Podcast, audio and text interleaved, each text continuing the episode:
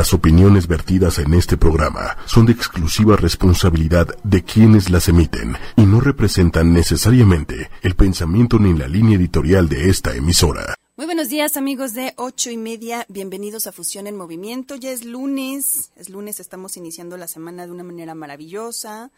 Fue un fin de semana largo, lindo, tendido, bonito, así que bueno, pues vamos a tratar de, pues de empezar de acuerdo de acuerdo a cómo lo vivimos, para los que lo vivimos bien, ¿verdad? Y los que no también. Así que bueno, pues quédense, vamos a platicar el día de hoy de las redes sociales, el Internet y las redes sociales, no nada más las redes sociales, y ahorita les voy a platicar cuál es la diferencia y por qué. Gracias al licenciado Manuel Méndez, que está del otro lado allá en los controles. ¿Cómo está, licenciado? Buenos días. Hola, muy buenos días. Eh, un placer, como siempre, estar con usted, con ustedes. Muchas gracias. Así que bueno, quédense, ya también está nuestra voz que nos apoya para todo.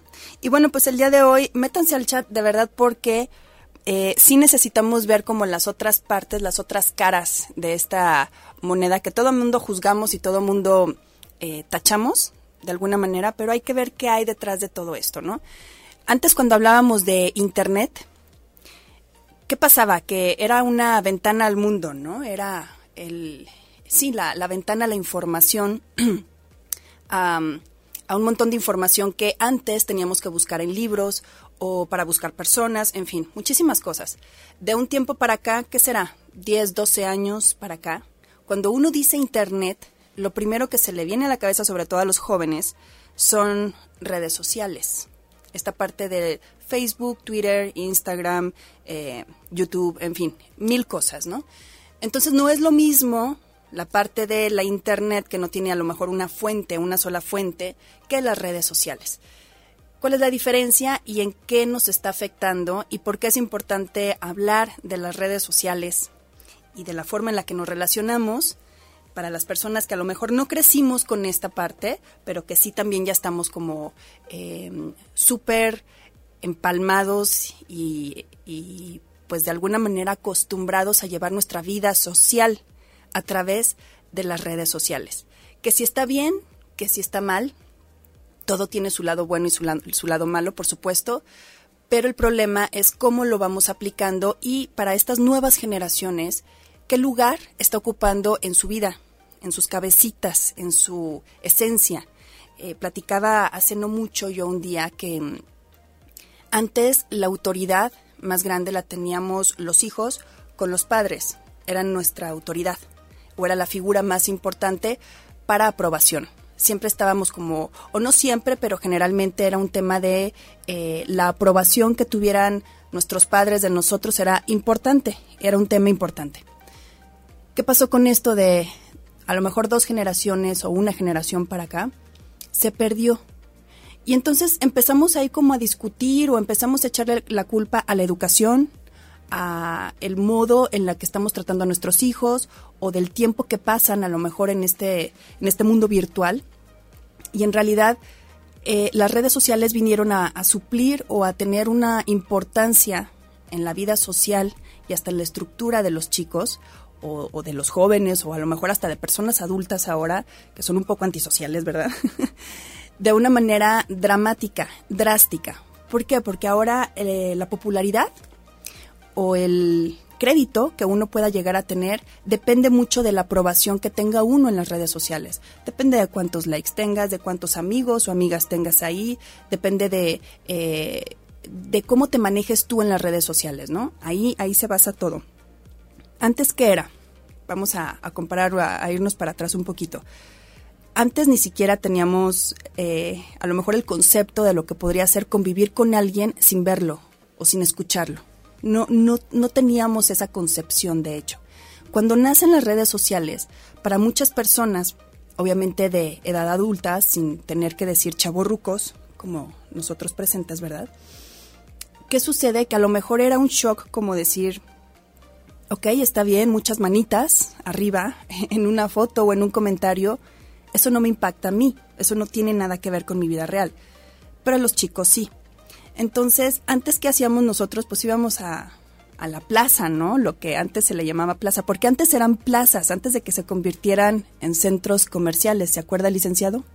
usted antes cuando iba a las plazas en vez de los centros comerciales? Eh, sí, sí, sí, lo recuerdo perfectamente, pero es que es esta parte... Era bien bonito ir al- A la plaza. A la plaza. A la plaza, A la- a la exacto. plaza. Sí, porque finalmente ahí ibas a ver también, ¿no? Así como, como el, no sé, en el porfiriato que iban al zócalo y, o a la placita, al kiosco y se veían unos a otros. Bueno, en el barrio se conoce el término de ojalatear. Ibas a la plaza a ojalatear. ojalatear. Ajá. ¿Por qué? Ojalá y me pueda comprar esto. Ojalá y me pueda comprar aquello. Bueno, ok, es- ibas a ojalatear entonces, Iban ¿no? a ojalatear. A ver, y ojalatear un poquito.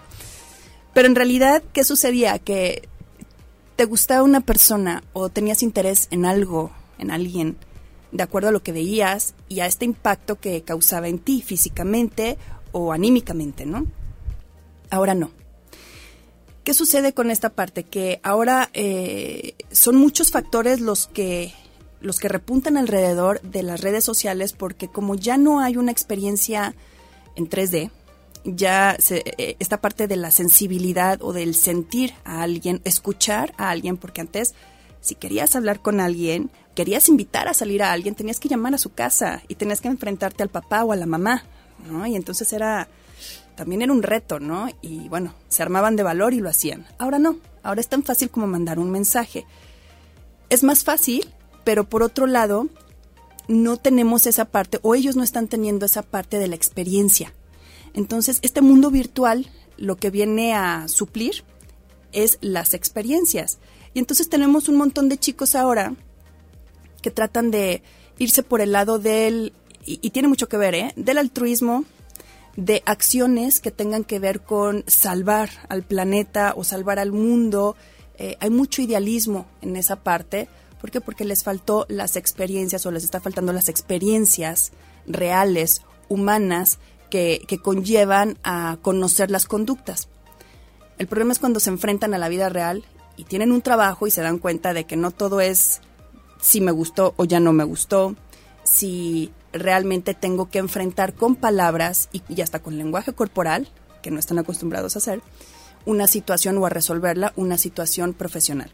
Entonces, hablaba de los padres, que la parte de la autoridad se vino a suplir porque ya no necesitan la aprobación de los padres. Incluso pasó tan a segundo o tercer plano que en realidad importa más el contestar un mensaje en Facebook o el tener a lo mejor eh, una foto con aprobación y popularidad en Facebook o en Twitter que realmente estar en paz o hacer las cosas con tu familia como debería de ser. Y entonces, si lo vemos de fuera, pues podríamos decir, qué mal está, ¿no? Qué mal, estamos eh, o están perdidos esta, esta generación. Es lo que les tocó vivir de alguna manera. El problema es que nosotros como papás o las personas que tengan hijos ya grandecitos en esta situación, quedamos como en el sándwich, ¿no? No sabemos qué hacer o no saben qué hacer.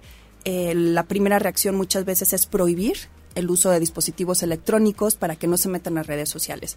Eso lo único que va a generar es más resentimiento, más separación, más rencillas. ¿Por qué? Porque el chico o la chica, al momento de tener ya esta parte de la adicción, que sí genera adicción a las redes sociales, está generando dopamina. Es una parte de autoplacer. Y si tú se la quitas al, al chico, a la chica, esta parte que le causa tanto placer, para decirle vamos a convivir o ponte a barrer, ponte a estudiar, que es lo que eh, se dice muchas veces, ¿no? Ponte a estudiar o ponte a leer un libro, no se está compensando. Entonces, ¿cuál sería la compensación ahí? Porque todo mundo lo señalamos o lo vemos y sabemos que está mal, pero no sabemos cómo, cómo eh, darle la vuelta y cómo dar el siguiente paso para salir de esta situación. Ahora, Sí. ahora perdón que la Ajá. interrumpa, licenciada, Adelante. pero es que también tenemos otro punto en donde las redes sociales y el Internet como tal, pues finalmente, y lo, y lo podemos ver en muchísimas universidades, no digo que todas, pero ya ni siquiera eh, se ve ni la mitad de llena alguna mochila, porque lo único que necesitan es un iPad eh, o una computadora en donde tienen absolutamente todas las herramientas, desde libros hasta material para apuntar, que, que de hecho me he encontrado con que muchos jóvenes ya ni siquiera, deja, no es que no sepan escribir, Es cierto. eh, pero no, no le entienden ni a su letra, porque ya todo es como máquina de escribir, o sea, en la computadora. Exactamente. No, pero- y tiene consecuencias. Por supuesto. Pero vuelvo a lo mismo, esta parte de quitarle, la- ya es una herramienta porque tienes absolutamente de todo, ¿no? O sea, ya no nada más es una red social, ya no nada más es un, a nosotros los grandes le llamaríamos tu jueguito, ¿no? Ya en realidad es una herramienta de vida. Sí, ya viene a ser como esta tienda grandota, parte de tu vida, ¿no? Todo es una app. Todo es una app. Y todo se resuelve fácil y bien, ¿no? Entonces, sí, todo mundo, creo que la mayoría de las personas que eh, convivimos con otras personas, sobre todo más jóvenes, lo vemos y está bien señalado. Tenemos que dar el siguiente paso. Me voy a ir rapidísimo al chat. Este, saludos Mireya, qué gusto verte por aquí. Dice, se acabó el respeto y los principios, la unión familiar, claro. O sea, te acerca a desconocidos o a lejanos, pero te separa de los cercanos, ¿no? Rafa, muy buen día. Qué bueno que andas por aquí. Fabiola Aranda. Fabi, saludos hasta España. Gracias por escucharnos siempre, Fabi. Y bueno, ok, está muy mal, ¿verdad? Está mal, es muy triste ver cómo se están separando y bueno, eso ya lo sabemos y ya también sabemos que es una cuestión orgánica y que en el cerebro de esta parte, eh, en esta parte del cerebro, perdón, pues obviamente está generando químicos que les hace o nos hace tener como más adicción y ya no pueden pasar ni un minuto y medio sin estar checando el celular. Bueno, ¿qué hacer? Entonces, ¿cómo quitamos esa parte de nuestra vida familiar, que eh, es una parte social muy importante, para que nosotros podamos convivir otra vez? ¿Qué es lo que nos está diciendo esta, esta nueva era, esta nueva etapa de, de comunicaciones al final? Que necesitan las experiencias. Les tocó un mundo donde no pueden salir a jugar, ¿no? A la calle como antes. Está muy condicionado todo, hay más riesgos que antes, obviamente, eh, por lo mismo de las redes sociales y de los teléfonos que usamos ahora, pues ya todo el mundo está como muy expuesto. Entonces no la tienen fácil tampoco y es lo que les tocó vivir. Entonces, ¿qué hacer nosotros como, como del otro lado, como guías para, para ellos? Obviamente es, es ponerles experiencias humanas más fuertes que eso. ¿Qué sería una experiencia humana más fuerte que eso? Si yo trato de cambiarle a mi hijo eh, en la parte del dispositivo o lo que está haciendo, por decirle, vente conmigo a ver la televisión o vente conmigo a leer un libro, ¿qué me va a decir? Y aparte me, me voy a enojar porque no lo quiere hacer. O sea, también hay que ver el, el otro lado, ¿no? O sea, cómo están las cosas. Pero si yo le ofrezco una experiencia donde vamos a interactuar y va a ser una experiencia un poco más fuerte, que le requiera un poco más de energía, un poco más de esfuerzo eh, y a lo mejor hasta risas, qué sé yo, a lo mejor no todo tiene que ser así, pero finalmente una experiencia humana, humana, más fuerte, entonces va a empezar a diferenciar que se puede complementar, que podemos tener esa parte de las redes sociales y la parte de la experiencia humana, que es lo que nos está faltando. Bueno, a ellos, la experiencia humana. Sí, pero creo que por lo que estás diciendo, nosotros los que ya llevamos un ratito en este, en este, en este nivel de vida, este, tendríamos que no hacer que ellos se bajen a nuestra forma. Más bien también nosotros tenemos que educarnos un poquito a sus métodos. Y esto es, por ejemplo, complementar justo la técnica que estás mencionando, pero con apps en donde a lo mejor ellos se sientan un poco identificados, ¿no? Es como me voy a me, me voy a subir a su lenguaje para que no sienta una agresión al querer hacer que entienda el mío. Claro. No, no es como de deja tu celular. No, no, porque, y fíjate que eso es otro punto, Manuel, cuando uno, como mamá o como papá, ves al, al chico que ya lleva mucho tiempo a lo mejor en, en algo, y uno llega y le dice, ya tienes mucho tiempo ahí, ¿qué, qué es lo que hacemos? Apágalo. Sí. ¿no? Le damos la orden y apágalo. ¿Cómo responde? ¿Cómo va a responder? A lo mejor lo va a pagar, pero va, va a empezar ahí una, una, una tensión, a lo mejor no un pleito, a lo mejor sí, pero va a empezar una tensión ahí. Todo cambia con la comunicación, la forma que tenemos de decir las cosas. ¿Qué pasa si yo a mi hijo, que ya vi que lleva a lo mejor más de una hora o un par de horas con algo que no me gusta, o que a lo mejor no sé de qué se trata, llego y le digo, tienes tres minutos o cinco minutos y lo apagas. Ni él ni yo. Estamos tratando de negociar. Entonces yo no estoy aplastando y, y, él tampoco se siente con la presión de ahorita ya en medio de todo esto. Le estás dando tiempo a que su cerebro se desenganche de lo que está haciendo. Es parte de la comunicación. Ahora, ¿qué le vas a dar? Porque finalmente nosotros les compramos los dispositivos, eso es lo más loco, ¿verdad? Pero bueno, ¿qué les vamos a dar a cambio? Si ya hiciste tus obligaciones, porque finalmente de eso se trata, si ya hiciste tus obligaciones, no porque entendamos que hay una razón para que actúen como lo hagan, no se justifica. O sea, no se justifica el hecho de que haya una razón. Pero si ya terminó sus obligaciones, y ya terminamos de, de todo lo que se tiene que hacer y ya no tiene otra cosa que hacer más que eso y no hay una mejor opción, entonces uno es eh, la parte donde propone algo nuevo, algo diferente, algo que te lleve a tener a lo mejor un nivel de conciencia un poco más, más fuerte. Y ahí está la parte de eh, que es súper sano, que tengan la mascota y lo cuiden y lo saquen y, se hagan responsables de esa parte. Y si no, entonces también generar experiencias humanas.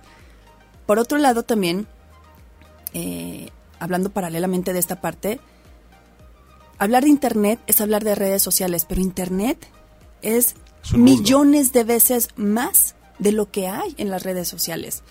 El problema es que ya eh, noticias, eh, la parte social la manejamos a través de, redes sociales, todo se maneja a través de redes sociales y eso es una parte. tenemos una herramienta maravillosa que es Internet y no la utilizamos. Entonces, ¿qué pasa si, por ejemplo, ellos también aprende que, aprenden que esta esta herramienta es mucho más allá de convivir con alguien a través de un dispositivo. Pero ¿qué es lo que nos está diciendo esta generación? Necesitan convivir. Pero ¿qué es la parte que nos genera o cuál es la parte buena que nos da las redes sociales? Todos los beneficios sin ningún compromiso a cambio. ¿Sabes? Entonces estoy en un grupo, ahí ya le di otra vez, estoy en un grupo de amigos o estoy eh, a lo mejor, no sé, flirteando con alguien. ¿Qué pasa? No tengo ninguna responsabilidad. No tuve que ir a ningún lado, no tuve que hacer ningún esfuerzo. En el momento en que yo quiera me desconecto y ya. No me requiere de ningún esfuerzo. Eso también, ahorita que hablabas de la lectoescritura, eso también tiene consecuencias en otros aspectos de nuestra vida. ¿Como cuáles? Hablábamos ahorita de el hecho de teclear tanto, de escribir a través de un teclado, se nos olvida o se les olvida cómo escribir. ¿Por qué es importante? Porque no nada más es la parte de la letra fea. Es esta parte de la lectoescritura. La escritura va de la mano con la lectura. Es, una, es un mecanismo que va conectado. Y también se les está olvidando también cómo leer bien y escribir. Y bueno, escriben con modismos y con emoticons y con un montón de cosas. Pero ¿qué pasa? Que este proceso de la escritura a mano tiene mucho más impacto y mucho más relevancia de lo que uno cree. Nosotros criticamos mucho la parte de escolar, ¿no? De por qué me hacen pasar todo esto a mano si aquí está el libro si lo puedo ver en un iPad. También tiene su porqué, no digo que todo, pero tiene su porqué cuando uno escribe a mano ciertos apuntes o, o algún proyecto, algo que te tengas que no memorizar, pero sí aprender, meterlo como en el sistema. No es lo mismo hacerlo a mano que teclearlo, pero ni de chiste. Si uno hace un documento a mano y lo hace eh, en computadora, la diferencia es abismal. Sí, y, me voy a poner como ejemplo. A ver. La verdad es que, dada la presión social, me aventé, me aventuré a disfrutar o intentar disfrutar los audiolibros. Ok. Ni cerquita de la experiencia. O sea, por nada cambió la lectura, el, placer de tomar un libro, sentarme en mi sillón favorito, tener mi bebida favorita y disfrutar de mi momento, de rayar mis libros, de todo, es todo un mundo, ¿no? Donde convivo con mis libros que se pierden al momento de ponerle play a un audiolibro. Totalmente. Y tú lo debes saber mejor que nadie si uno supiera, sobre todo en mujeres, ¿eh? Digo, a los hombres también les pega, pero sobre todo a las mujeres. Si uno supiera, eh, o más bien si ustedes hombres supieran, el impacto que genera la voz masculina en, el cerebro femenino, ni mandarían fotos, ¿eh? O sea, ni mandarían eh, eh, cartitas y bueno. Esta parte de el escuchar un libro ya de entrada te está poniendo el 50% de la esencia la otra persona por su voz. Entonces, el, el hecho de leer un libro, lo que tienes que obviamente tú te vas imaginando todo de acuerdo a tus ideales, a lo que son tus propios ideales. Ya si le metes una voz que a lo mejor no era lo que tú, eh, la mejor voz que tú imaginabas o lo que para ti te quedaba bien. No, para esa historia. No lo que pasa es que finalmente todas las voces, ¿no? Al momento que tú hablas, le metes una intención. Y esa intención auditivamente te va a afectar, te va a llevar a algo, a algún lugar, a alguna percepción. Si esa intención, y mira que he escuchado varios, intenté darle oportunidad eh, de diferentes maneras, y hay audios que son o muy robotizados, ¿no? Como, como Siri, este, que son muy robotizados, y hay audios o que son, por ejemplo, este doblaje de, España, ¿no? Eh, o, ya con un acento extraño, ya te sientes ajeno. No, bueno, ya con ese... Y, y ok, un, un, un acento más neutro, ¿no? Este, Ciudad de México, ok, pero ya le mete una intención, o sea, ya te está guiando, ya te está diciendo por dónde y, le quita mucho sabor a tu lectura. Y le pone le pone una historia diferente. Al final desarrollas una historia diferente. No es que estén mal para las personas que se dedican a hacer audiolibros, está perfecto, de verdad, si les sirve está bien. Cuando es algo original, algo de ellos. Si yo, por ejemplo, te pongo a escuchar el libro de un libro de Jane Austen, Orgullo y Prejuicio. Ah, bueno. Con una voz, espérame, es un es una novela clásica que a lo mejor yo ya tengo una voz y un, algo muy identificado y me ponen una voz nueva que no tiene nada que ver con la historia que yo me hice, pues ya es otro mundo. Entonces, si podemos entender esa parte, que, ok, el agarrar un libro todavía es importante, aunque sonemos a abuelitos ahorita. El problema es que mucha gente dice, a mí me aburre muchísimo, me da mucha pereza leer. No, lo que te da pereza es leer las cosas aburridas, y me incluyo. A todo mundo nos va a dar pereza leer algo que no nos interesa. Pero cuando es algo interesante, tú lo vas desencadenando de otra forma. Y luego cuando lo puedes plasmar con tu letra, entonces ahí ya lo que estás plasmando no es la información que tú leíste, es lo que entendiste. Entonces esa parte del entendimiento nos lleva a otro lugar. Ahí es donde ya lo metemos al sistema. Me voy rapidísimo al chat otra vez. Y dice Mirella, exactamente que si, se que si les quitas los dispositivos se enojan y se molestan. Bueno, pues también tiene, tiene esa parte, mire, gracias. Alicia, gracias, que ahorita está con mi chaparrita, gracias. Dice un tema muy importante en esta era de evolución y confusión, y mucha confusión, ¿verdad? Muchas gracias. Y luego dice Rafa, indudablemente tenemos que adaptarnos a todo este cambio porque definitivamente no regresaremos a tecnologías pasadas y obsoletas, por supuesto que no. Y lo que tenemos que hacer es crear en la familia, escuelas, trabajos y en la sociedad en general educación y reglas que se adapten a todas las generaciones. Mario Besares. Mario, ok, dice tema bastante complicado. Los que somos papás de niños preadolescentes en estos tiempos, nos va a tocar ir moldeando esta era social. Entonces, hasta cierto punto es normal no saber cómo actuar y lo más cómodo es caer en el autoritarismo. Gracias por el programa, que es de mucha ayuda. Saludos, Mario. Y Rafa dice que un gran ejemplo de que las nuevas tecnologías funcionan es la transmisión de este programa y la interacción que se logra a través de este Meet. Muchas gracias, Rafa. Totalmente de acuerdo contigo. Así es. Qué bueno que están por aquí. Totalmente de acuerdo. Finalmente, no hay que satanizar. No vamos a, a satanizar nada y como les decía hace un momento, todo mundo pues sabemos cuáles son las consecuencias negativas, lo hemos criticado en algún punto. El problema no es ese, el problema es qué papel juegan en nuestra familia y sobre todo en los más jóvenes. ¿Qué papel juegan las redes sociales en su mundo? Si también como adultos, si la red social ya la está supliendo por la red social real, entonces ahí ya tenemos un tema, un problema, porque cuando nosotros eh, llegamos a alguna situación en la vida o tenemos algún día medio caótico, lo que hacemos generalmente como seres humanos, como seres sociales, es buscar nuestra red social de apoyo. ¿Quiénes son estas redes sociales de apoyo? Papás, amigos, eh, en fin, lo que, lo que está a nuestro alrededor. Cuando no lo tenemos o lo empezamos a descuidar por esta parte de la red social cibernética, entonces nos vamos a encontrar con que el, el alivio o las, eh, los remedios también son así.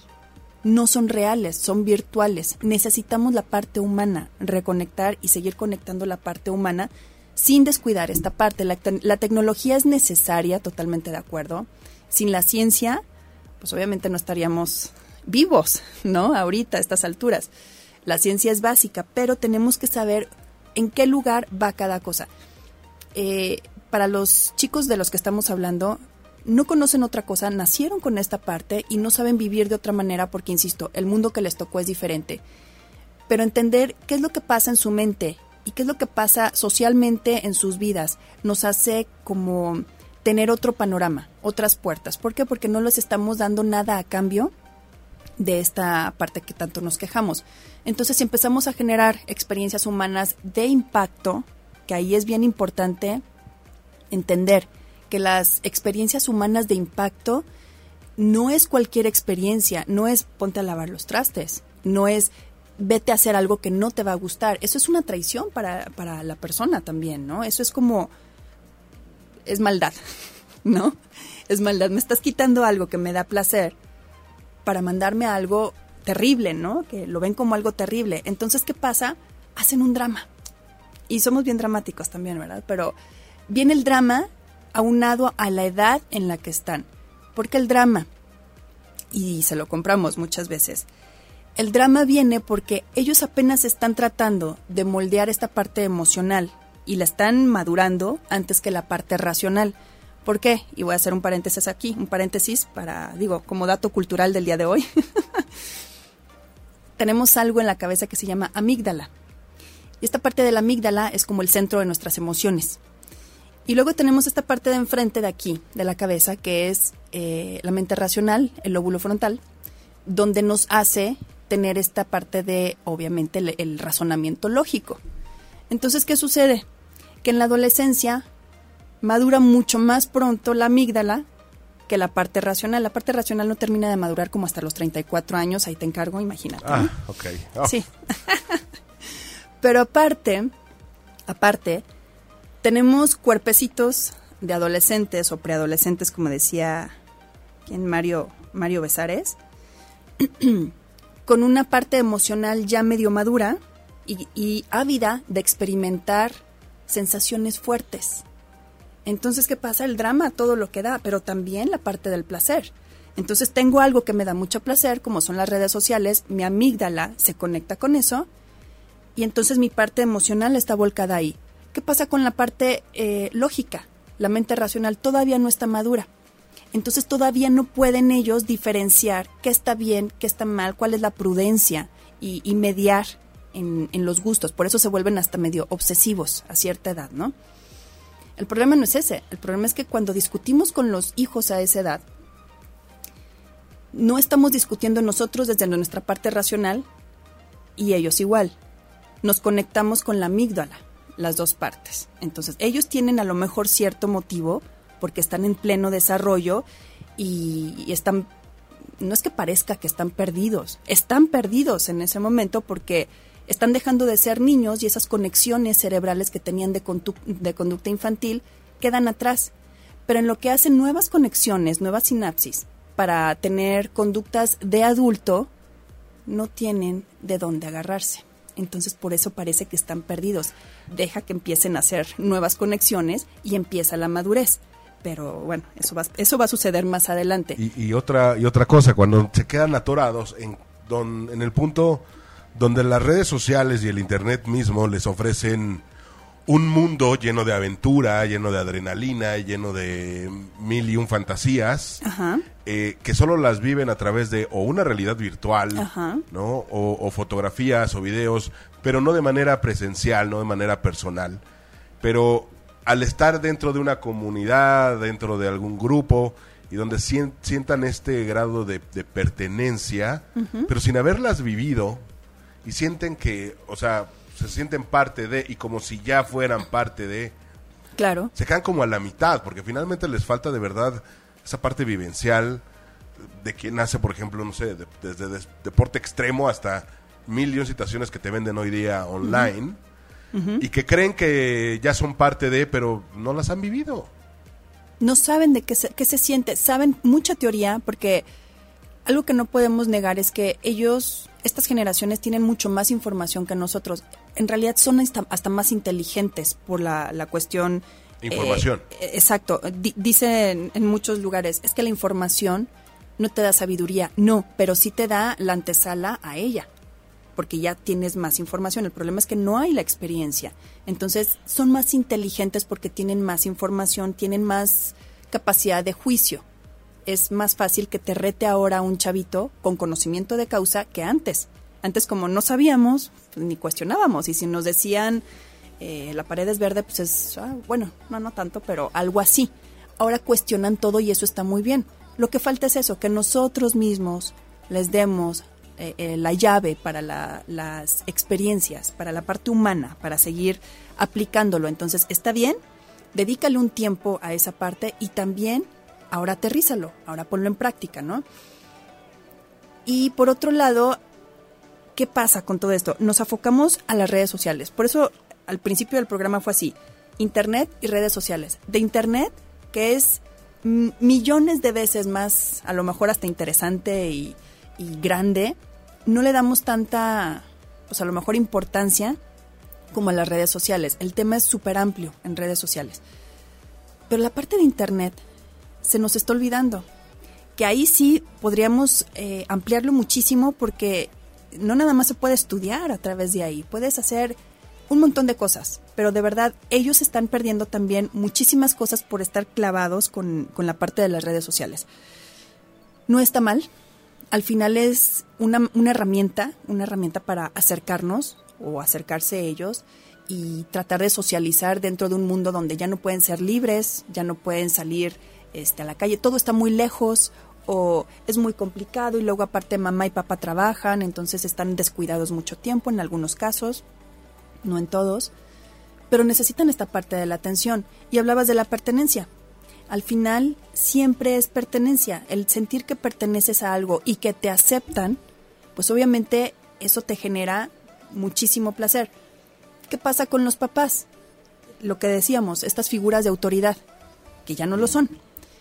Como ahora lo importante es que te acepten en un grupo de red social, o lo popular que seas, lo que diga mamá o papá no es que no te importe o no les importe porque no los quieran.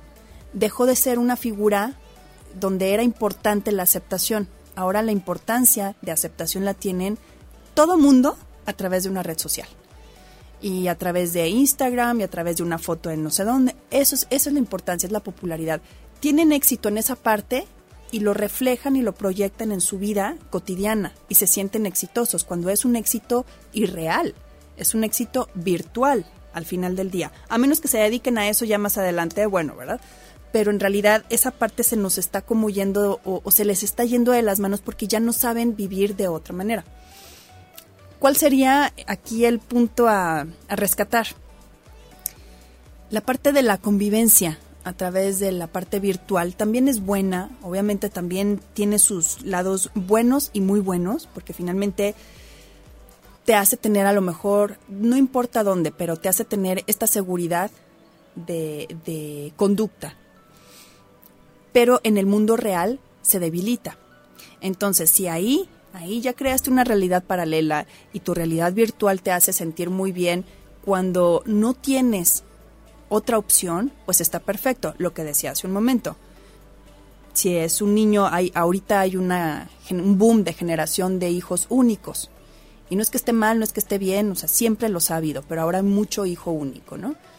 Y están solos mucho tiempo. Entonces, en vez de estar clavados a lo mejor en algo negativo, en algo solo, o irse para abajo por esta parte de, de la soledad, de la necesidad de pertenecer a algo o de la necesidad de atención, tengo algo y alguien que me dé atención. Entonces sí, en ciertos casos sí son hasta salvavidas, ¿no? El problema es cuando tienen todo, tienen todo en su familia, tienen un montón de personas alrededor y aún así se están perdiendo de esta parte de la convivencia y la experiencia humana. Insisto, dentro de todo no es culpa en eh, tanto de estas nuevas generaciones, es culpa de nosotros que a lo mejor, eh, y ni siquiera culpa, a lo mejor nuestra responsabilidad fue que se nos vino encima y no supimos qué hacer al final del día. nunca nos imaginamos el impacto que iba a tener en nuestras vidas y que a lo mejor nunca nos imaginamos que ya después sin un dispositivo de estos no podríamos ni salir a la calle, o sea que lo hicimos parte de nosotros, pero así es, nos rebasó, esa parte nos rebasó. Tenemos que adaptarla, tenemos que aceptarla, pero sin darle prioridad. ¿Sabes? hay muchas personas, muchas familias que ni siquiera pagan el celular a la hora de la comida, eh, no conviven, no platican. ¿Por qué? Porque le están respondiendo a no sé quién. Entonces, entender que la virtual, la relación virtual y la real tienen sus momentos. Qué bueno para las personas que están solos o solas, que puedan encontrar ahí un, refugio. Pero para las personas que no, de verdad, la experiencia humana es mucho más gratificante. El, el, no sé, hasta los pleitos, ¿sabes? Hasta el discutir con alguien en 3D, en persona, es diferente a discutir con alguien acá. Entonces, eh, es parte de identificar la reacción del otro. Nos estamos quejando mucho también de la individualidad que hay ahora, de la deshumanización, de que no, no es, o sea, es muy fácil ver algún problema en la calle o con alguien y lo primero que hacen es tomar una foto en vez de involucrarse en la situación. Tiene su porqué también. O sea, es, el, el, principio básico de la relación para estas personas, ¿no? Entonces, cuando uno eh, empieza a identificarlo y empezamos a darle peso a lo que es la parte humana, por eso insisto tanto y le doy tanto peso a esta parte, la experiencia humana, empezamos a humanizarnos otra vez. Ya no nos interesa tanto el individualismo. Fíjate, hay, otro, hay otra parte bien importante que les iba a comentar. Hay una era, una nueva, un nuevo pensamiento de ideología progresista que apoya mucho esta parte del socialismo, aunque no lo creas. Y esta parte del socialismo, donde todos somos iguales y todos somos, todos tenemos derechos, ¿no? Y todos eh, deberíamos de tener lo mismo en algún punto, se viene a compaginar ahorita con esta, con esta era y con esta forma de vida. ¿Por qué? ¿Por qué crees? En realidad es la necesidad de estas generaciones o de estos chicos de humanizarse, pero lo hacen a través de una ideología errónea. Y yo sé que a lo mejor muchas personas van a decir, no, espérate, esta, esta parte eh, social no aplica. Aplica totalmente, es una parte política social incluso muy fuerte ahorita por este punto, porque a, a medida que va pasando el tiempo, las necesidades de experiencia humana van creciendo. Hay una película mexicana que estuvo hace poquito en, en el cine. ¿Cómo se llamaba? No muy chistosa. Muy simple, muy boba. Ah, eh, caray, hay varias. Ayúdame, licenciado. Eh, Godines contra eh, Reyes. Ella, esa. Bueno, en una tarde de ocio, ¿por qué no? Vamos a ver de qué se trata, ¿no? Pero si la ves con otros ojos, es una analogía perfecta de lo que sucede con estas nuevas generaciones sí tienen todo resuelto en algunos casos y algunos estratos. No voy a hablar de otros estratos. Hablo de la parte social. Tienen todo resuelto o no han tenido la necesidad de enfrentarse a un trabajo como lo hacíamos nosotros desde muy temprana edad. Salíamos a trabajar. ¿A qué edad empezó a trabajar, licenciado?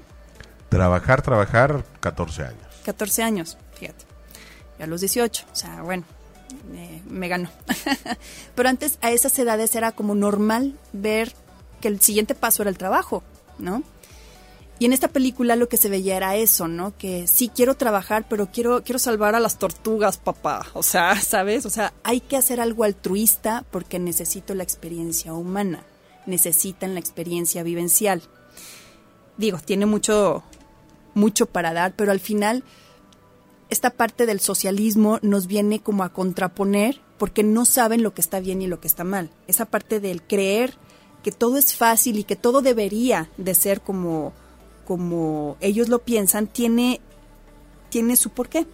No saben lo que es trabajar, enfrentarse a un sistema capitalista y entender que tiene su porqué. No lo estoy defendiendo, pero eh, al final tiene, todo tiene un porqué. Hay que cambiar muchísimas cosas de nuestro sistema a nivel mundial, ni siquiera de aquí, a nivel mundial, claro que sí, pero parte de la cultura y parte de, la experiencia laboral, sobre todo, y de autoridad, es eso, que entendamos y que entiendan ellos que hay jerarquías y eso se nos está olvidando. Más bien a ellos se les está olvidando. Esta parte ideológica de que todos somos iguales y merecemos lo mismo, les tengo noticias de verdad. No somos iguales. En un mundo utópico debería de ser así, pero en la realidad no aplica eso. Es más, no sirve eso. Es más, todavía, la democracia como tal, literal, no existe. Es una falacia al final del día. Pero bueno, vamos a tratar de creer que sí. Pero en esta utopía que les decía yo, entra la parte del todos merecemos lo mismo. Si entendemos que hay jerarquías empezando por casa, papá y mamá, aunque no estemos de acuerdo, aunque no, no comulguemos con sus ideas o no estemos muy en paz con ellos incluso y que haya muchos conflictos, hay jerarquías. Cuando uno no se brinca esos pasos, hay orden en nuestra vida. Y entonces allá afuera podemos tener también un tipo de orden para la parte laboral. Entonces la parte laboral nos va a decir, en casa no, es más difícil, pero en la parte escolar y la parte laboral nos va a decir cómo nos adaptamos nosotros, qué tanto nos adaptamos nosotros para nuestro beneficio, no para un sistema corrupto que está enfermo, no para eso, sino para nosotros, para nuestro beneficio, para salir a poder realizarnos, tener un trabajo, eh, el seguimiento de instrucciones, todo eso. Eso sí es importante. Hay muchas cosas que cambiar, pero no todo, no todo del mundo viejo y antiguo era malo, ¿eh? No. Las estructuras, hay algunas que tenemos que rescatar o que tenemos que tener bien fijas todavía, porque al final es lo que nos da seguridad. Y entonces cuando queremos tener, es como en la casa. Si queremos tener muchos papás en casa o muchas mamás en casa, ¿quién va a entrar en conflicto? O sea, no se puede, no puede haber, no podemos ser todos o jugar todos el mismo rol, el mismo papel. El mundo necesita de todo. Por eso somos tan diversos. La idea es que uno acepte esa diversidad y esa, esas diferencias. Entonces, la parte de las redes sociales, la parte del Internet, la parte de la era de las comunicaciones, debería de ser para eso, para comunicarnos, para acercarnos. En un mundo tan globalizado debería de ser así. Pero en realidad se nos está, o sea, es como el, como el chimpancé, ¿no? Agarramos una liana y luego para agarrar otra la soltamos. Entonces, se trata de incluir, se trata de eh, ir como integrando más cosas en nuestra vida, no ir intercambiando o cambiando aspectos que son básicos para nuestra estructura, nuestra estructura, para nuestra psique, incluso porque hay mucha confusión, ahorita como lo decían aquí también, hay mucha confusión por esa parte, porque si yo no tengo un orden, un organigrama en mi sistema o en mi vida, pues obviamente, ¿qué lugar le voy a dar a las personas que vengan más adelante en mi vida? el lugar que ocupan todos los demás. Entonces tenemos que tener esa parte de la jerarquía bien marcada y tener nuestras prioridades. Pero si nuestras prioridades se las damos a gente o a personas que no tienen un rol importante en nuestra vida y se lo vamos quitando a las que sí lo tienen, entonces al final los que se quedan solos son ustedes, somos nosotros y pues nadie quiere eso, ¿no? Eh, no lo sé, no sabría responder esa pregunta. Si nadie quiere eso. ¿Qué? Quedarnos solos. ¿Usted se quiere quedar No, solo, no, no, no, licenciado? no, no, digo, no hablo por mí. Yo no me quiero quedar solo. Pero es que el mundo está tan loco. El mundo está Johnny.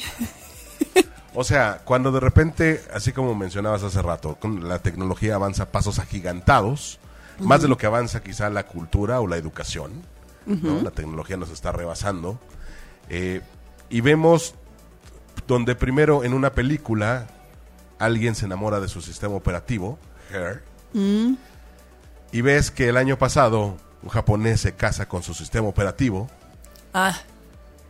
No, bueno. Y, y de repente, hoy día, se las recomiendo si quiere echarle un vistazo, una serie que se llama Osmosis, Osmosis, así. Osmosis, Como así. la que te pasa información. Ok. en donde vía nanobots, que son estos micro robots, se conectan, bueno, los que conectan con tu cerebro, y tu cerebro crea, a través de todas tus experiencias y vivencias, emociones y sensaciones, a tu literal media naranja.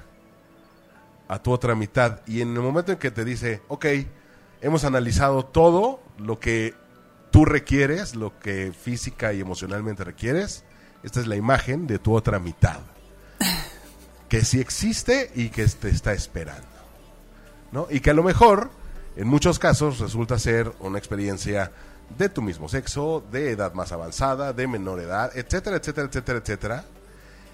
Resulta muy interesante.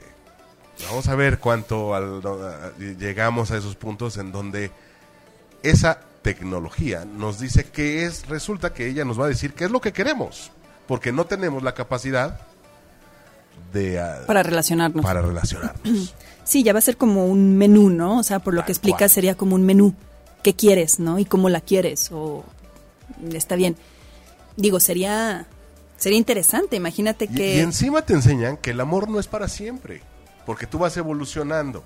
Y entonces el amor no recae sobre una sola persona, porque tú vas evolucionando. Y en esa evolución podrías dejar atrás a esa persona. Pero fíjate qué, qué confuso, porque, ok, otra vez la cultura de la era desechable. Tal cual. O sea, lo que no me sirve, pues ya se quedó atrás. Cuando no nos damos la oportunidad de, de eso, de que mute una parte así, tan estructurada y fría, pues también te va a aburrir, porque eso, eso, eso no va a cambiar, pero tú sí. Entonces, la ventaja o todavía lo que se puede rescatar es entender, digo, parte de, conocerse, ¿no? Otra vez el autoconocimiento, pero entender que el, el, amor va mutando, los intereses van mutando, por eso les decía hace un momento, nuestra cabeza nos dice en qué punto estamos ahorita. Si un adolescente que dice querer a sus papás, ¿no? Y no lo demuestra, no es porque no lo sienta, es porque trae una serie de conflictos adentro, híjole, adolescencia adolece, ¿no? Tan, tan simple, no sabe cómo demostrarlo. Es que no puede. En es, hay unos que sí. o sea, hay unos que sí. y es más, a lo mejor hasta la mayoría. O sea, ya no hay tanto, tanto tema tabú con eso, ¿no? Pero los pocos que he conocido que de verdad no saben cómo conectar con esa parte es porque no tienen todavía esa conexión de adultos. Les costó mucho trabajo dejar la conexión infantil que ya no pueden seguir teniendo y entonces esa parte de la nueva conexión de adulta no lo pueden todavía reforzar. Volviendo a, a lo que decías de si la tecnología nos supera y llega a suplir incluso nuestra parte amorosa o nuestra parte sentimental, pues ya está fuera de todo juicio, ¿no? Porque como especie finalmente es hasta antinatural que te, que te relaciones con alguien que no es de tu especie, ¿no? O sea, es como si a un perro le presentas un perico, no sé, o sea, se me ocurre. Son, son muchas cosas, pero aparte, el tema pareja, ¿no? Esta parte de, ok, ya no, ya no me es viable, ya no me sirve, entre comillas, lo desecho, lo que estabas diciendo. Entonces te quita esta parte de relación, ¿no? Eh, interpersonal, de decir, a ver, tenemos problemas como pareja, resolvámoslos si se pueden y queremos resolverlos. Eh, pero no, aquí es, tenemos problemas, se acabó. Bye, el que sigue o la que sigue, lo que sigue. Pero ¿por qué? Otra vez volvemos a lo mismo, esta cultura de yo no tengo jerarquías y lo que no me hace feliz, no me da placer ahorita en este momento, no me genera nada, entonces tiene que estar fuera de mi vida. Y, es, y empieza con algo tan simple como esto, ¿eh? como el saber diferenciar eh, que no todo lo que te da placer en un momento es correcto o está bien. Hay momentos para todo. Pero cuando nos vamos desarrollando así y lo vamos dejando y eso sigue creciendo, eso estructuralmente nos va a generar un mapa, un mapa para nuestra vida. ¿Qué es lo que va a pasar? Que alguien que me cueste trabajo un trabajo que me cueste trabajo, incluso, no lo voy a querer hacer porque no sé cómo realizarlo, no sé cómo resolver. Entonces, en esta parte de la, em, de la respuesta, que no saben qué hacer con las respuestas, con las eh, voces, con el lenguaje corporal, con un problema, no se sabe responder, es donde tenemos que tener la inteligencia emocional, que al final ya se ha demostrado que es lo que cuenta para, para el éxito de una persona no es tanto el IQ que puedas llegar a tener, porque eso se puede desarrollar también, ¿eh? Ojo, la inteligencia también se puede desarrollar, pero la inteligencia emocional que uno también vaya desarrollando y vaya aprendiendo es lo que nos va a llevar a saber cómo manejar las situaciones, qué botones apretar para nuestra conveniencia. con las personas, con nuestro trabajo, en donde sea. Entonces, si sabemos cómo manejarnos, pues esa parte nos va a venir a decir, ahí está, si sabes resolver. Si no sabes resolver problemas, obviamente cualquier persona a los dos meses te va a cansar. Y entonces no te das la oportunidad de, ir cambiando junto con estas personas. Eh, esta parte de la cultura desechable de la que hablábamos nos dice eso. Te cuesta trabajo si no te sirve y no te hace feliz, bye. El amor muta. Y no siempre, ya lo platicamos mucho aquí, es amor pasional y amor eros. Va cambiando. Con nuestros hijos también. Al principio es un, amor de codependencia, porque al final hay mucha codependencia. Van creciendo y entonces hay afinidad, hay un montón de cosas, aparte del instinto y del amor tan fuerte y de los lazos que pueda haber, hay otras conexiones, pero ya no es el amor de eh, que los ves y te derrites de ternura cuando son bebés. Ahorita sí te siguen dando obviamente ternura y todo, pero a lo mejor ya es orgullo, ya satisfacción, hasta tu alter ego, ¿no? O sea, ya te sientes bueno, lo máximo de ver a tu hijo o tu hija sí, ya no es esa parte que le quieres morder las piernitas, ¿no? No, ya no. Entonces nos tenemos que ir dando la oportunidad de ir cambiando a través de las experiencias humanas. Si uno eh, empieza a jalar con la familia, con los amigos, con las amigas, a tener otro tipo de experiencias y que no requieren de mucho dinero, de verdad, nos vamos a dar cuenta que al principio nos vamos a pelear más, Porque no estamos acostumbrados a qué hacer con la reacción del otro o que si no está de acuerdo con nosotros y nos hace un gesto, eso nos puede caer gordo y a través de un teléfono no, o a través de una red social no. Pero aprender a lidiar con eso también es parte de ir midiendo la aprobación y desaprobación de tu círculo. ¿Para qué? Para que se den cuenta más adelante que no necesitan sentirse aprobados por nadie más que por ellos mismos. Entonces, en la medida en la que necesiten o que sientan que están siendo eh, o que se sienten orgullosos de ellos mismos, ya ese grupo o esas personas o esos amigos no necesito demostrarles nada. ¿Por qué? Porque ya pude con el gesto eh, sangrón del amigo que no aprobó lo que yo dije, o con las caras locas de mi amiga que eh, no le gustó cómo me vestí, me criticó y aún así no me importó. En, en, fin, en fin, muchos ejemplos tontos. Pero es parte de ir como curtiéndote. Es como todo. Al principio, una mala crítica es como, te saca de cuadro y es como doloroso. Después de 10, 20 críticas, ¿cómo te vas a sentir? No, bueno, pues haz fila, ¿no? ya no me importa. Así, justo así sucede. Esta parte de la aprobación la tenemos que vivir con el de enfrente de viva voz. Entonces, no es que no se pueda, es que no hemos hecho nada al respecto para cambiar ese tipo de, de situaciones, ¿no?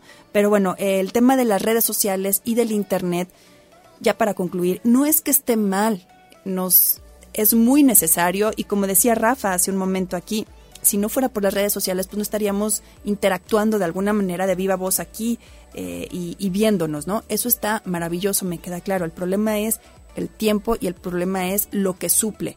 Hay que fijarnos en las cosas que se están sustituyendo por los grupos sociales virtuales. Ahí es donde tenemos que eh, nosotros sembrarles o promover la parte humana de la experiencia de impacto humana que sea muy fuerte. No nada más el altruismo, porque es bien importante, sino la parte de asumir la responsabilidad de convivir con alguien y estar un buen rato con ese alguien, a pesar de que te caiga bien, no te caiga bien, ver qué haces, ver cómo resuelves esa, esa situación y cómo te sientes eh, cómodo, ¿no? Y ya me voy a ir, dice Mirella, dice aprender a demostrar sus sentimientos día a día. Totalmente de acuerdo, mira, porque finalmente no puede uno seguir demostrando sus sentimientos a través de, a través de emoticons y de eh, siglas, ¿no? En ese sentido. Dice que uno puede amarse y sentirse positivamente y rechazar lo negativo. Así es, así que empieza por uno. Empieza por uno mismo y por entender que todo tiene su porqué, las redes sociales tienen una parte adictiva que no lo podemos negar, pero cuando le ponemos algo más fuerte, esa adicción baja, sí baja un poco. Entonces no luchemos contra sistemas que ya están establecidos, mejor creemos, hay que crear otro tipo de situaciones para, para ir como mediando un poquito. No se trata de luchas, ya no son luchas. Ahorita, en esta época, en esta era, tenemos que entender esa parte, que las luchas no nos llevan muchas veces a ningún lado. Tenemos que crear sistemas nuevos y soluciones nuevas que nos lleven a una experiencia completamente diferente. Antes de irme, les quería comentar, hoy a las 4 de la tarde, en el museo, en el auditorio del Museo de la Acuarela, va a haber una conferencia donde eh, voy a estar participando, aquí su servidora, sobre el autismo, eh, el autismo y los medios de comunicación, licenciado. Porque es importante empezar no nada más a, la parte inclusiva, sino entender que muchos términos y muchas eh, referencias que hacemos hacia esta enfermedad que no conocemos, perdón, este trastorno que no conocemos, eh, puede resultar maligno o puede tener un impacto en las personas que lo, lo están viviendo de una manera negativa. Entonces es parte de, de, conocer, conocer un poquito más sobre este, este tema e irlo ampliando y uno pues obviamente tener la responsabilidad de dirigirse, al final todo cuenta y son las palabras, de dirigirse de manera correcta y empezar a cambiar estos estereotipos a través de la inclusión, ¿no? Como dicen ellos, aceptar la diferencia, que finalmente no se trata de, de etiquetar eh, alguien que está fuera de la norma como alguien que está mal o alguien que está enfermo. No, es incluirlo y entender cuáles son sus diferencias y nosotros también eh, irnos como empapando un poquito en el tema para, para dejar de ser como divisiones sociales, ¿no? Entonces, bueno, pues sería hoy a las 4 de la tarde en el auditorio del Museo de la Acuarela en Coyoacán. Así que bueno, si tienen un espacio y un tiempecito, pues láncense para allá. Va a estar bien interesante. Yo me tengo que despedir. Ya, ya, ¿por qué no me corta el licenciado? Dígame que ya. Ya, licenciada. Muchas gracias por... por Muchas gracias. Que tengan una excelente semana y ustedes también que tengan una excelente semana, que se les cumplan todos sus deseos. Y bueno, pues vamos a tratar de, que sea una semana maravillosa. Yo soy Mónica Musi, disfruten su día. Adiós. Si te perdiste de algo o quieres volver a escuchar todo el programa, está disponible con su blog en ochoymedia.com. Y encuentra todos nuestros podcasts de todos nuestros programas en iTunes y Tuning Radio. Todos los programas de ochoymedia.com en la palma de tu mano.